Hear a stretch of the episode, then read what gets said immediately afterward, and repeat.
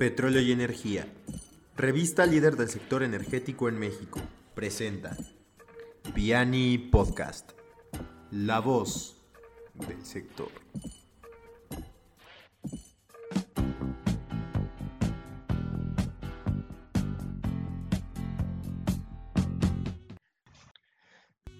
Bienvenidos, estimados lectores de Petróleo y Energía. Estamos aquí retornando a los Piani Live Chats, nuestras eh, entrevistas con especialistas en diversos temas. Y el día de hoy tengo el gusto de presentar a Luis Alonso González, presidente del Comité Científico y Técnico de la Asociación Mexicana de Movilidad Sustentable, para platicar un poco al respecto del bioetanol y los biocombustibles, por supuesto, en, cuestión de sus beneficios sociales, ambientales y económicos. Entonces, te doy la más cordial bienvenida a este espacio. Muchas gracias por, tu tiempo y por aceptarnos la, la entrevista.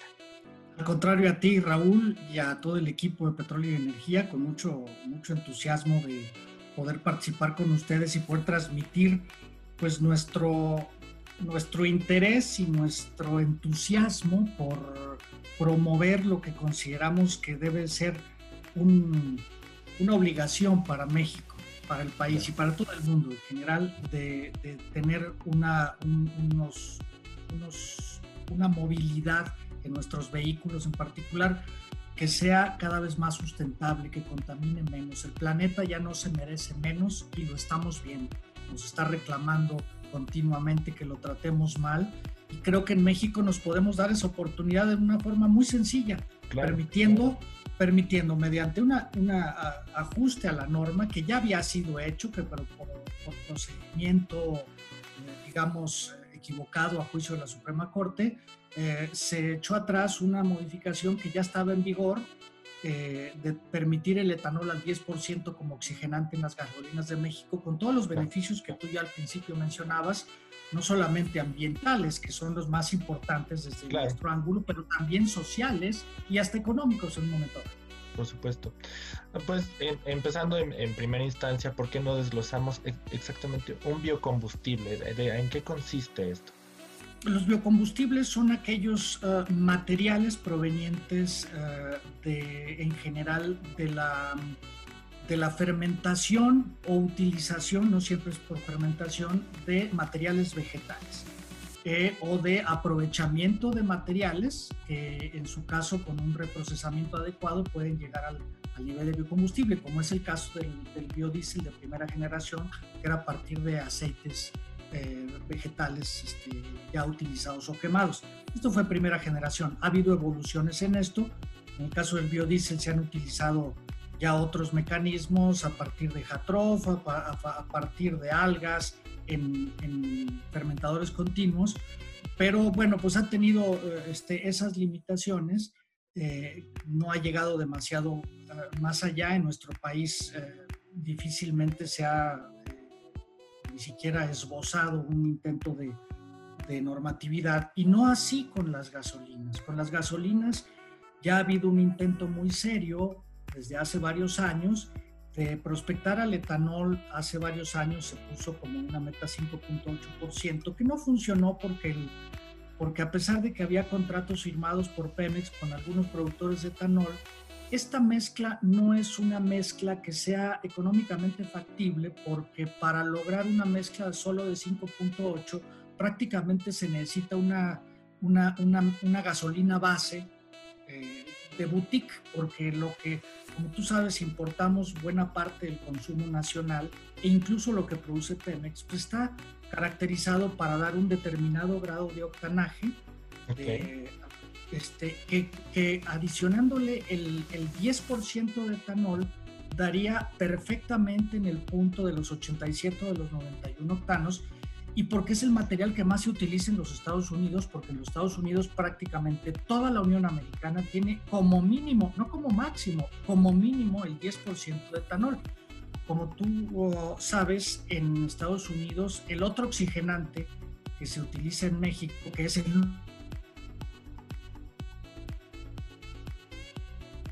prohibido en 25 estados y en aumento, y en el resto, justo por cuestiones económicas, prácticamente se desechó su uso.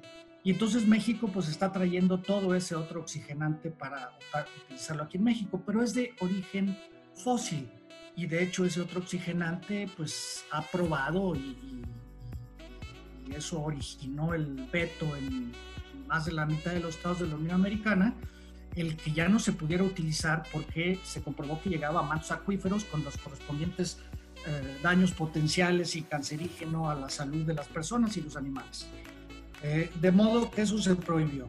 Y aquí en México resulta que no nos hemos dado esa tarea y sí se le ha puesto el dedo señalando al que en 65 países por lo menos, por lo menos 65 países y en aumento, está comprobado que es el combustible, es el oxigenante que es en boga para esta transición que eventualmente la humanidad tendrá hacia vehículos eh, transportados solo eléctricamente. Y quién sabe, habría que ver.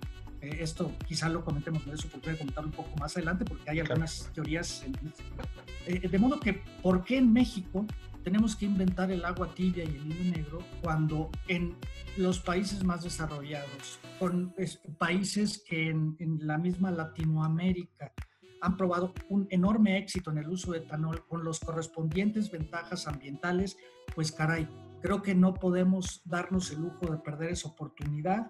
El fallo de la Suprema Corte en enero eh, implicó que se reanude el procedimiento porque el procedimiento pues, no tuvo las precauciones a juicio de la Corte de, de cubrir eh, la consulta pública, de este, solidificar los argumentos con argumentos científicos y es, es por eso que la, que la Comisión Reguladora de Energía, inmediatamente que la Corte emitió este dictamen, en febrero pasado eh, inició, inmediatamente procedió a formar, a convocar al Comité Nacional de, Normalización y este a su vez determinó la formación de grupos de trabajo, los cuales iniciamos eh, inmediatamente, pero por motivo de la pandemia se detuvo. En estos grupos de trabajo y en este Comité de Normalización, la cree eh, muy, muy pertinentemente el presidente Melchi y el presidente del Comité de Normalización, el, funcionario Celestinos, convocaron a todos los actores a que manifestaran eh,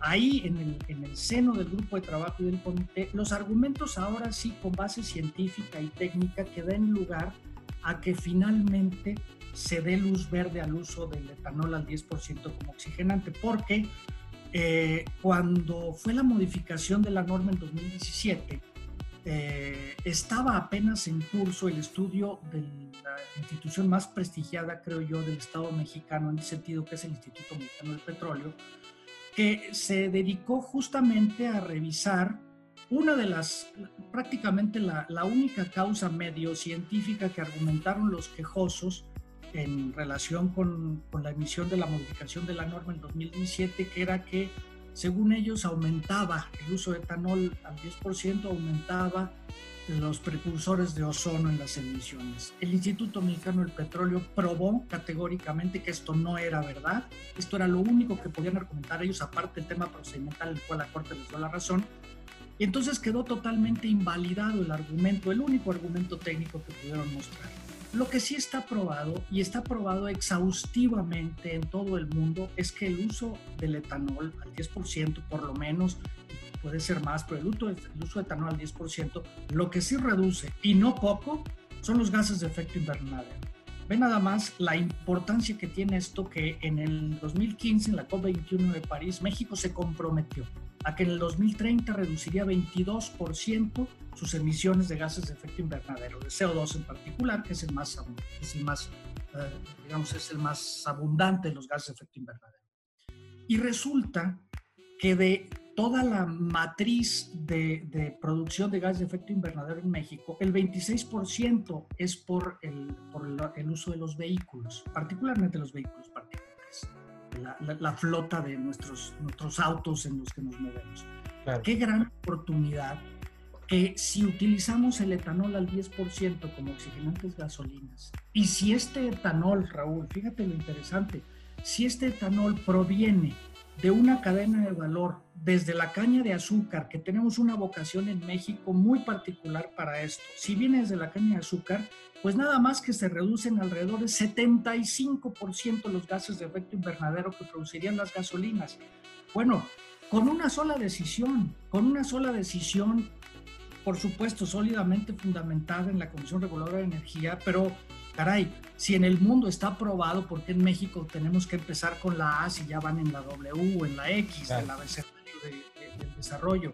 Entonces, resulta que con una sola decisión podemos reducir el 75% de los gases de efecto invernadero del 26% de la producción de gases de efecto invernadero de México. ¿Qué mejor oportunidad? Y vaya, no solo eso, también está probado hasta el cansancio en muchos países que reduce en más de 30% las partículas de 2.5 y 10 micras, la materia particulada suspendida. Qué gran oportunidad de que la población de México, sobre todo en las tres grandes zonas metropolitanas en que hoy está vedado el uso del, del etanol como oxigenante, qué gran oportunidad que se reduzca en un porcentaje tan alto algo que afecta directamente a la salud. Hoy que estamos pasando por una pandemia en donde el problema son efectos respiratorios, daño, daño al sistema respiratorio, qué gran oportunidad de reducir de golpe en tan alto porcentaje algo que ocasiona, primero, daño a los seres humanos y segundo, daño al erario público, porque esto eventualmente se tiene que tratar en el sistema de salud pública y se gasta en eso. Claro. Y si además consideramos el uso del etanol al 10% como oxigenante también afecta en forma muy seria la reducción de los dos principales cancerígenos presentes en los combustibles fósiles, que son el benceno y el 1,3-butadieno. Reduce en forma importante estas emisiones. Resulta que estamos pegando una carambola de varias bandas.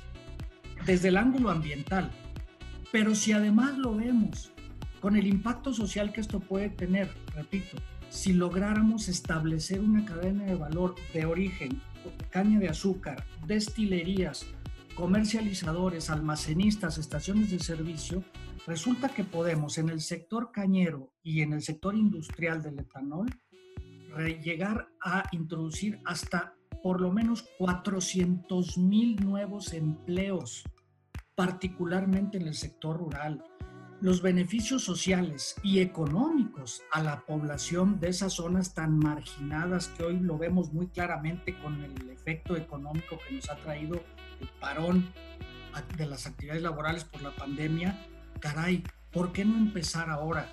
Es algo que creo que es una obligación como mexicanos, los que tenemos el interés en esto y las autoridades, hombre, estoy seguro que lo tienen y tienen que tomar las decisiones que más beneficien a los mexicanos pegarle a 400 mil empleos más en el curso de pocos años y además ocupar un montón de, terreno que hoy no se está utilizando, no sería desplazar ninguna producción de alimentos, sino hoy terreno que es susceptible de caña de azúcar. Y además los cañeros y también los sorgueros, porque esto también se ha probado que si se hace de sorgo dulce y ahí la, parte noreste del país es bastante, eh, digamos, tiene una vocación bastante importante para esto, vaya, se puede generalizar el uso eh, del etanol al 10% con estos, con estos beneficios sociales, económicos. Y mira, fíjate cómo un premio Nobel mexicano, el doctor Omar Macera, eh, de la UNAM, ya desde 2006 coordinó un estudio junto con GIZ y CEMER, eh, en donde hacía esta, esta, un estudio bastante prolijo, por cierto, en donde hacía esta prospección de decir, tenemos una gran oportunidad. Ya desde entonces él visualizaba los beneficios sociales, económicos y visualizaba los ambientales porque tenía identificado desde entonces el gran aporte en la reducción de gases de efecto invernadero. No son inventos, creo que lo que pasa es que los, mexicanos igual nos hemos tardado en reaccionar a una cosa evidente que en otros países ya lo hicieron y que desafortunadamente aquí por X intereses puede estarse dando el, mantenimiento de un, de, un monopolio de un solo oxigenante cuando tenemos una fuente como el etanol que sería no de un fabricante, sino de decenas de miles de agricultores, de decenas de productores de etanol y de muchos participantes en la cadena de valor que podría acarrear esto. Y además, si consideramos además la derrama económica que esto podría significar solamente en las plantas, solamente en las plantas. Ya no, soy experto en cuantificar la parte agrícola, creo que estamos hablando de cantidades importantísimas de, de miles de millones de pesos. Nada más en las plantas de etanol. Lo que México requeriría aproximadamente para dar el, el, porcentaje de oxigenación al 10% para lo que se produce, se utiliza gasolinas en México hasta, vaya, hasta antes del parón, porque se ha reducido mucho, pero primero Dios esto va a regresar a la normalidad. Eh, se necesitarían unas entre 40 y 50 plantas de 100 millones de dólares cada uno. No más esa inversión, que evidentemente sostengo que debe ser de iniciativa privada para que el gobierno no tenga que erogar ni un solo peso en eso. Ya estamos hablando de 4 mil, 5 mil millones de dólares que irían al, al, repartidos en todo el país a, una, derrama económica que beneficiaría evidentemente a muchísima gente y a la economía mexicana en general. Y de todas maneras, si consideramos que en el promedio de los últimos 10 años, sin considerar las, digamos, las coyunturas este, que se han dado puntos muy raros, uno en 2016 y ahorita en la pandemia, en estos dos meses se dio por el parón que, que ha tenido, pero en los últimos 10 años el promedio eh, es que en promedio el etanol es hasta más de 8% más barato que la gasolina base con la que se formula, con la que se formula y se mezcla el otro oxigenante, eh, o sería el mismo etanol. Esto simplemente ya significaría una reducción al mismo Pemex o a cualquier otra este, comercializador que introdujera y que puede llegar hasta el consumidor si se trasladan parte de estas, de estas reducciones. Eh, eh, y comparado con el otro oxigenante, pues resulta que es hasta más de 30% más bajo en el promedio de los últimos 10 años. Ya, ya eh, saliendo de la anormalidad de esta coyuntura epidemia, de la epidemia y económica, ya hoy tú observas y ya se puede ver que inclusive en los futuros para agosto, ya en los futuros, que es como se maneja el, el sector petrolífero y de estos commodities, ya los futuros para agosto ya están iguales. Entonces quiere decir que en general vamos a regresar a esta donde para que la gasolina con la que se mezcla y que el otro oxigenante. ¿Por qué? Pues, ¿y por qué es esto? Pues porque el etanol tiene más octanaje, tiene más octanaje que el otro oxigenante.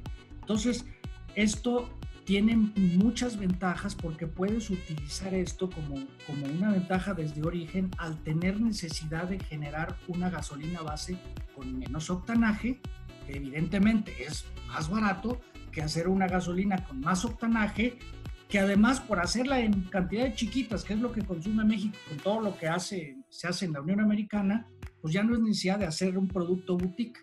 De modo que, que, digamos, es, es tan abrumador la evidencia y los datos de que el etanol al 10% como oxigenante es una gran ventaja para, para todos los mexicanos y que es tan sencillo tomar una decisión que va a beneficiar casi de inmediato el medio ambiente y en el mediano plazo, desde el corto y mediano plazo, va a beneficiar a agricultores, a industriales, a comercializadores y hasta al consumidor.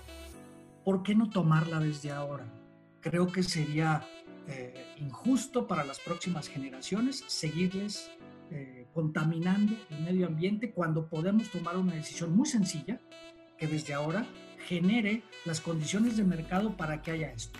Tú estarás de acuerdo conmigo, Raúl, en que no va a haber inversiones ni en el sector agropecuario, ni en el sector industrial, ni en el, ni en el sector uh, de final de cadena de valor no va a haber inversiones para producir etanol en México que nos lleven a todos estos beneficios si no modificamos primero la norma. ¿Quién en su sano juicio va a aventarse a hacer inversiones millonarias si todavía no estoy seguro de qué es lo que me va a permitir la autoridad usar como oxigenante en las gasolinas? Claro. De modo, permitámoslo. Claro que estoy totalmente a favor de que México produzca su etanol, pero primero generemos las condiciones para que lo haga.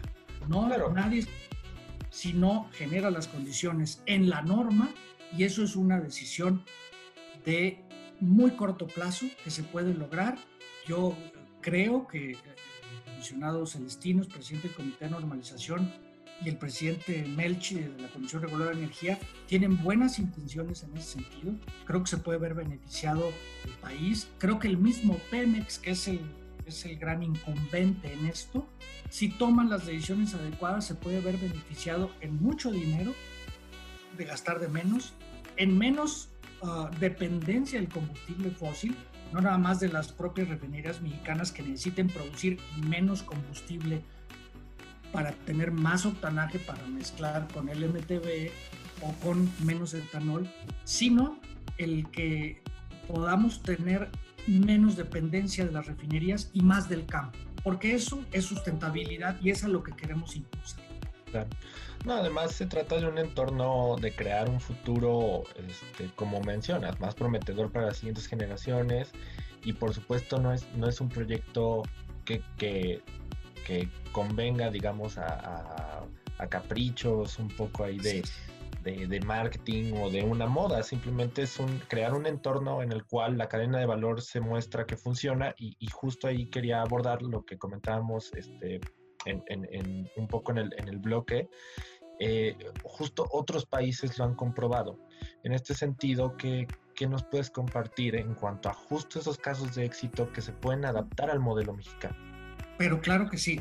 Mira, para empezar, tenemos a, nuestros vecinos, a nuestro socio comercial, nuestros dos socios comerciales más importantes. En los Estados Unidos, el, el, uso de etanol al 10% no es máximo 10%, es mínimo 10%. Ya están probando también el E15.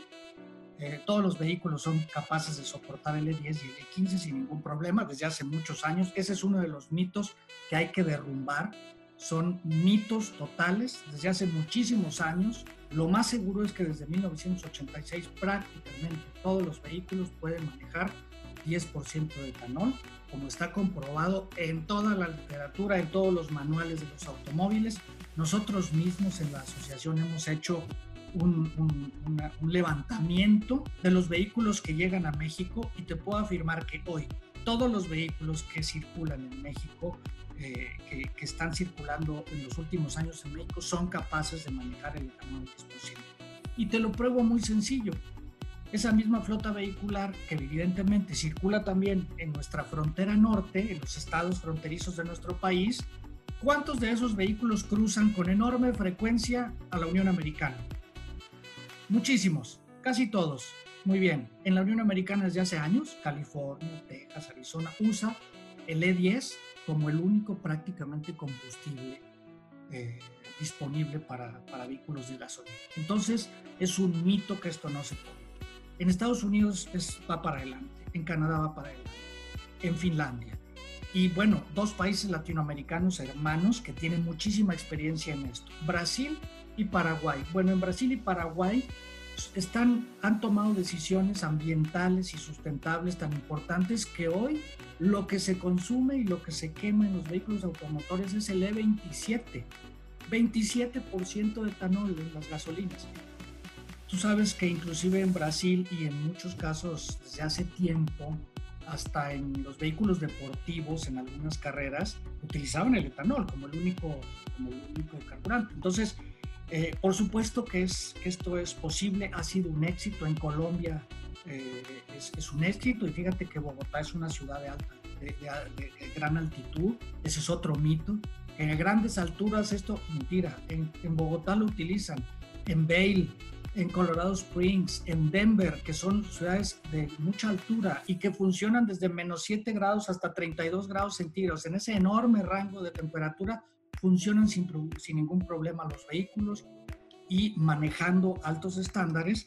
Claro, es una responsabilidad del propietario del vehículo mantener su vehículo en buenas condiciones. Con eso no hay, no hay sustitución. Ahí sí que le pongas lo que le pongas, este, si está mal afinado, si está mal mantenido, va a contaminar. Pero en general creo que la gente en México cada vez tiene más vocación de ser cuidadoso con esto y por eso creemos que el el, rumbo del planeta para estos combustibles eh, es cada vez más tendiente a utilizar más porcentaje de biocombustibles, en el caso de los vehículos a gasolina de etanol, eh, y, alejarse del uso de combustibles fósiles, creo que todavía van a estar aquí por un rato en el planeta. Todavía, la migración a autos totalmente eléctricos, creo que falta mucha infraestructura en el mundo en general. Eh, sé que hay buenas intenciones y buenas ideas, eh, para, para poner corredores de electrolineras, pero creo que todavía nos falta un poco. Sin embargo, ahí es un tanto cuanto controversial porque podríamos eh, platicar que, que, finalmente para, para producir esa, esa electricidad, pues tiene que pasar a fuerza por algún tipo de combustible tema de generación. Claro. El tema de generación, porque las renovables, por supuesto, que tienen que llegar para quedarse, un poco a contracorriente de lo que hemos visto recientemente aquí en México. Sí pero siempre van a necesitar un respaldo de un combustible fósil. El más limpio de ellos es el gas natural. De todas maneras hay un respaldo de combustible fósil. Entonces, esa transición, esa mezcla, eh, igual no va a ser ideal en el, en el corto, el corto y mediano plazo. Y, y hay un estudio del, de una, un personaje muy, muy interesante que igual conviene revisar, del doctor Plinio Nastari, brasileño, que es director general de Datagra, que él tiene una teoría de que terminará siendo mucho más uh, sustentable el uso de vehículos automotores 100% etanol para que justo no tengan que pasar por el proceso de producción de electricidad que eventualmente con el respaldo de un combustible fósil va a generar algo de contaminación, algo de gases de efecto invernadero y algunos otros algunas otras partículas. Creo que es, creo que es interesante como para platicar en, un, en una mesa posterior, sí, claro. pero vaya, me parece que, que, los datos que tenemos de utilización en el resto del planeta, en China también ya van para allá, Alemania, Francia, Reino, vaya, eh, en, países africanos, en varios países de América, está muy claro que la tendencia es esta. Y creo que lo que no se vale es que nosotros eh, algunos personajes con, uh, con, con, un escudo de ambientalismo, pero en realidad que lo que se termina haciendo es eh, defender el monopolio de un oxigenante fósil en donde ahí sí hay uno, un principal, un principal beneficiario industrial, cuando con el uso de etanol, si lo producimos en México, van a ser decenas de miles de beneficiados desde el origen hasta el fin de la cadena de valor y creo que tenemos obligación de impulsar eso. Pues justo y, y redondeando la, la, conversación, entrando ya a la, a la, parte de, pues ahora sí concluir el, el, el, tema, dado que el tiempo se nos, se nos acortó un poco, pero justo eso, o sea, que ¿Qué panorama ven ustedes que siguen y por supuesto cuáles son las, las estrategias desde la asociación para decir, este, de cierta forma, e, esto tiene que seguir, esta es la, la tendencia que tiene que seguir México y, y, ni modo, o sea, puede ser no en este momento, pero va a llegar. Este, es en este sentido, ¿cuál, cuál es la, la estrategia, la, un poco la conclusión y, y, o sea, hacia dónde vamos?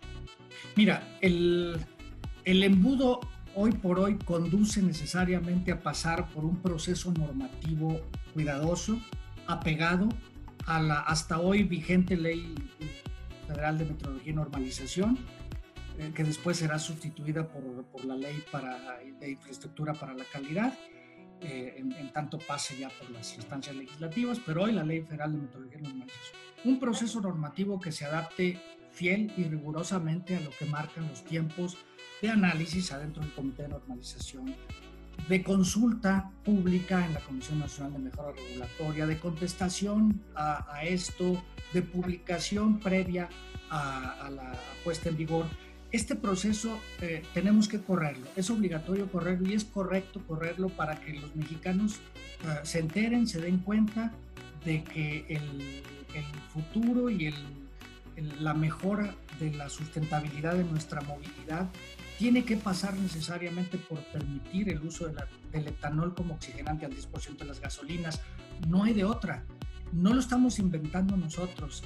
Es un proceso de aprendizaje del mundo. Ahora sí te puedo decir, ha, ha sido un proceso de aprendizaje del mundo de los últimos 30 años que sería criminal desde nuestra parte como mexicanos y los que estamos involucrados en esto y las autoridades también, sería negligente el permitir que siguieran pasando los años. Tenemos que pasar por el embudo del Comité de Normalización. Yo exhorto a todos los que participan en el Comité de Normalización que sean generosos, que no vean nada más por los intereses de la empresa privada a la que representan para defender un segmento de mercado o porque se les hace oneroso invertir a lo mejor en un tanquecito de almacenamiento más para mezclar el etanol. tenemos que ser generosos con el país, como en muchos otros casos se ha sido en las mejoras de muchos sectores en beneficio de la, de, la sustentabilidad del medio ambiente. Si pasamos y, eh, y, y, exhortamos y hacemos un exhorto, no nada más nosotros, yo creo que tiene que ser el concurso de todos los interesados como ustedes, como periodistas serios, interesados y comprometidos con la mejora de la sustentabilidad del medio ambiente, que apoyemos a las autoridades, porque las autoridades necesitan ser apoyadas a la hora de tomar esta decisión, que va a haber alguien que la, una decisión de esta naturaleza, ya vimos que los intereses particulares, muy particulares y muy dirigidos, ya vimos que están dispuestos a gastar mucho dinero en litigios para parar esto. Y yo creo que las voces de muchos actores, de todos los actores preocupados en, este medio, eh, tenemos que apoyar a las autoridades a que no se sientan solas. Yo creo que es importante que los comisionados de la Comisión Reguladora de Energía no se sientan solos y se sientan sólidos y firmes al tomar una decisión que va a beneficiar a todos los mexicanos al medio ambiente de México y de todo el mundo y que sepan que los vamos a respaldar en esa toma de decisiones, que es permitir el uso del etanol al 10% en las gasolinas. Excelente. Pues sí, sin duda nos, nos, ahora sí que por el tiempo pues nos, nos quedamos ahí, pero como dices, o sea, es algo que se tiene que dar seguimiento y sin duda aquí en la publicación pues nosotros este, apoyamos en, estas cuestiones porque finalmente son, son el futuro, como comentamos, la tendencia es clara y pues yo, yo creo en, los balances, ¿no? De justamente de las energías y hay espacio para todos. El mercado existe, el mercado está, está comprobado y pues finalmente todos tenemos que apostar por, por un mejor futuro en cuanto a nuestros consumos, ¿no? Entonces... En este sentido, pues Luis Alonso, te, agradezco mucho la, gran aportación, este, fue, fue una conversación muy nutrida y pues sin duda pues vamos a seguir empujando el tema hacia adelante y a todos nuestros lectores pues también soltándolos a averiguar más, investigar, saber y pues sin duda eh, ser beneficiados con, con, este recurso, ¿no? Entonces te agradezco de nuevo por, por estar aquí con nosotros. Muchas gracias, Raúl. Celebro mucho que haya, que haya medios y periodistas como tú que estén dispuestos a salir a dar la cara y a darnos voz a los que pretendemos eh, la mejora de las cosas en México en este pequeño gradito de arena, en, nuestro caso, para la movilidad sustentable y que, y que no desperdiciemos el tiempo en forma negligente cuando sabemos que la ruta exitosa ya está marcada. Ojalá que como tú haya muchos y podamos pronto tener buenas noticias para, para todo México. Muchas Exacto. Muchas gracias a todos y pues nos vemos en una próxima edición de PNI Live Chats.